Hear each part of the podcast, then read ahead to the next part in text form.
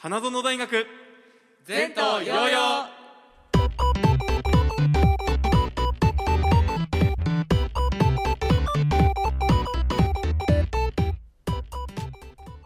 ラジオミックス京都をお聞きの皆さんこんばんは。花園大学前途洋々の時間になりました。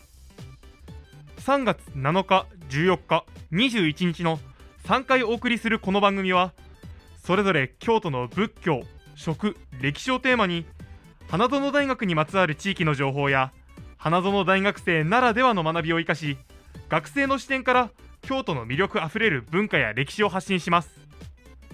今日のテーマは食です。花園大学には実家を離れ一人暮らしや寮で暮らしている学生もたくさんいます。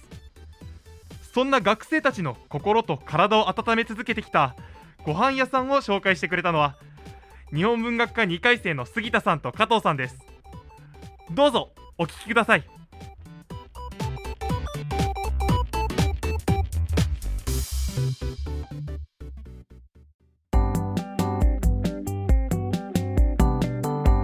改めましてこんばんは。日本文学科2回生の杉田と。同じく加藤です。大学入ってもう2年。あっという間に半分過ぎたねうん確かに。大学に入って中学高校とは全く違う生活になったかも。あーそっか。加藤さんは地元のシェアから京都に来て一人暮らしになったもんな。うん。特にどんなところが変わったの？やっぱり高校とかに比べて夜まで勉強したりバイトしたりとかでとにかく忙しい。一人暮らしは自由やけど自分でご飯作る時間がないねん。やから基本学食か家の近くのチェーンの牛丼屋とかコンビニばっかやな。あー昼は俺も学食やけど大学の近くのお店とかは食べに行かないの？あー確かに。ここら辺いろんなお店あるよな。でもなんか一人で入りにくいし行かへんかな。杉田はよく行くん？俺は結構行くな。一人やったらなんか実家のようなホッとできる場所とか店員さんに会いたくなるやん、うん。そんな大学生におすすめの店あるんよな。へえそうなん？なんてお店？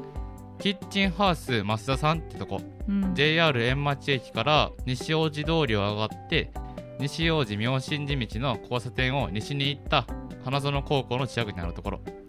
じゃあ駅からも結構近いし交通の便も良さそうやな。そうそう。料理も美味しいし学生一人で行っても居心地のいいお店の雰囲気だよな。うん。あとそこのマスターご夫婦にもぜひ会ってほしい。雰囲気が柔らかくて対応も丁寧でなんていうか京都のお父さんとお母さんって感じかも。一人暮らしって家族の温かさとかを感じれへんくなっちゃうからそれはいいなそうそう。どう？行きたくなったやろ？いやーでも私結構量食べるからお腹いっぱい食べたい時お金かかっちゃうかも。あーでも俺も結構食べるけど、うん。いっつも満腹になるくらいボリューミーなよな。うーん。で値段も良心的やし、うん。しっかり食べたい学生にぴったりなんよ。おマジか。それはありがたいな。だいぶ興味湧いてきたわ。やったらさこの前増田さんにインタビュー行ってきていろいろ質問させてもらったんやけどその時に増田さんがお父さんと息子の2代にわたって花園大学に通いお店にも来てくれる人たちがいる。久しぶりに妙心寺本山に来た人たちが寄ってくれるって言ってうん。花園大学生にもとても馴染み深いお店なんよ。ん。今日はキッチンハウス増田さんの方にインタビューしてきたからぜひ聞いてみてよ。ターゲット層はどのようなお客さんをメインにされているんですか？はい、えー、と学生さんとか近隣のサラリーマンの方だったりあとはファミリー層です。立地的な問題が一番大きいかなと思います。近くに学校が多かったり住宅地だったりっていうのが一番大きい理由かなと思います。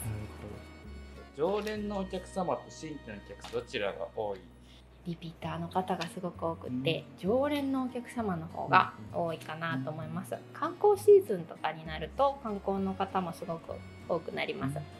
学生さんもターゲット層っておっしゃっているんですけどはい。昔の学生さんと今の学生さんってどんな感じの違いがあるなとか感じたことがありますか？そうですね。昔の学生さんはすごくいい意味でとっても自由な方たちが多かったなと思います、今はすごくね真面目で優しい子たちが多いなと感じています、増田さんのお店を開こうってなったきっかけなどがあれば教えてください。マスターが自分のお店を持ちたいということで始めました。増田さんの内装は昔から変わっていないんですかね？えー、と何年か前に改装したんですけども、その時から変わってません。本当たまたまなんですけど、うん。あのお店が今の半分だったんですが、うんたまたま隣が空きまして。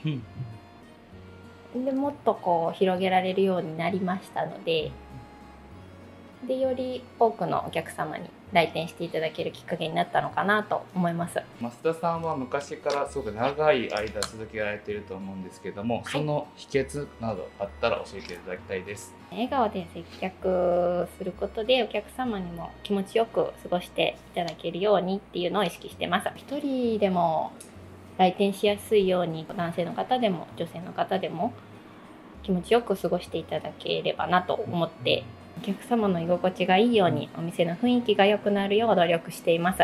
ここが増田のいいところだなっていうところはありますか？そうですね。メニューが多いのでいろいろ選択肢があって選べるっていうのはすごくいいところだなと思っています。価格も割とリーズナブルで量もそろ多いのでうん。学生さんにもねお手頃な価格でお腹いっぱい食べていただけるところがうちの良いところだなと思っていますそんないろんなメニューの中で一番自信のあるメニューは何ですか？はい。一番チキンカツ定食が自信あります。肉も柔らかく揚げておりますし量も結構あるのでそれから手作りデミソースがとっても美味しいです。性別や年代あんまり関係なく本当によく出るんですけども他にもオムライスだったりハンバーグピラフなどがよく出ます。学生さんの利用者さんに向けて何かコメントをいただけたりしますか？はいいつも来てくれてありがとうございますどうぞこれからもよろしくお願いします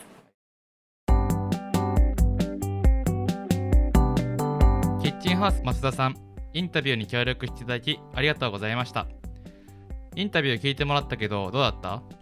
キッチンハウスの増田さんの料理の良さとかももちろん知れたしお店の増築の話とか普段知れへんことも知れて嬉しかったな行ったことある自分でも知らなかった料理のこだわりとかうんいろいろ知れてより好きになったわ。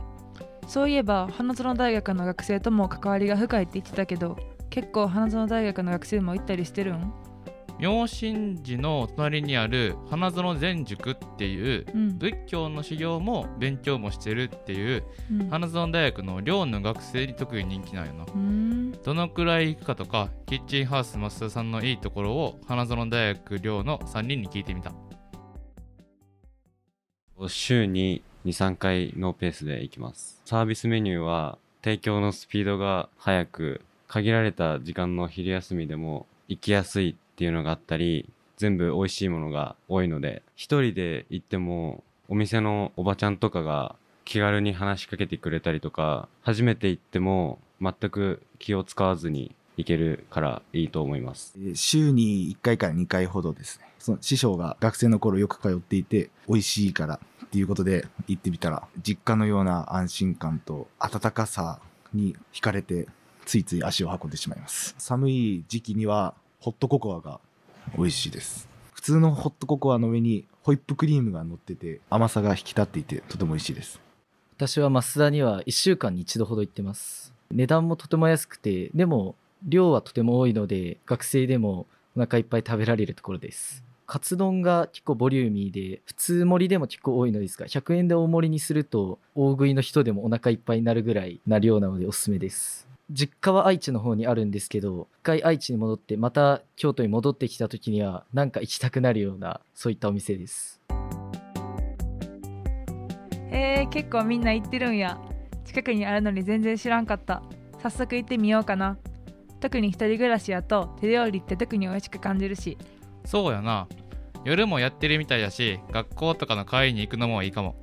明日友達と行ってみようかな本日ご紹介したキッチンハウス増田さん。朝の11時から夜の9時まで営業中。定休日は火曜日です。場所は JR 円町駅から西大路通りを上がって、西大路妙心寺道の交差点を西に行き、花園高校の近くにあるお店さんです。皆さん、ぜひ食べに行ってみてください。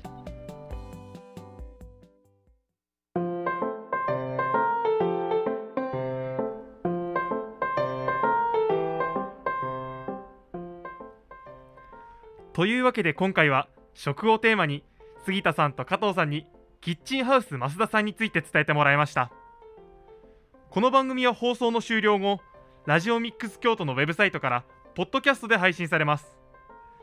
先週の放送も配信されているのでぜひこちらでもお聞きください。次回の放送は来週21日。テーマは歴史です。激動の幕末に京都で起きた恋のエピソードご存知ですか？歴史の中の恋愛その裏に何があったのか調べました？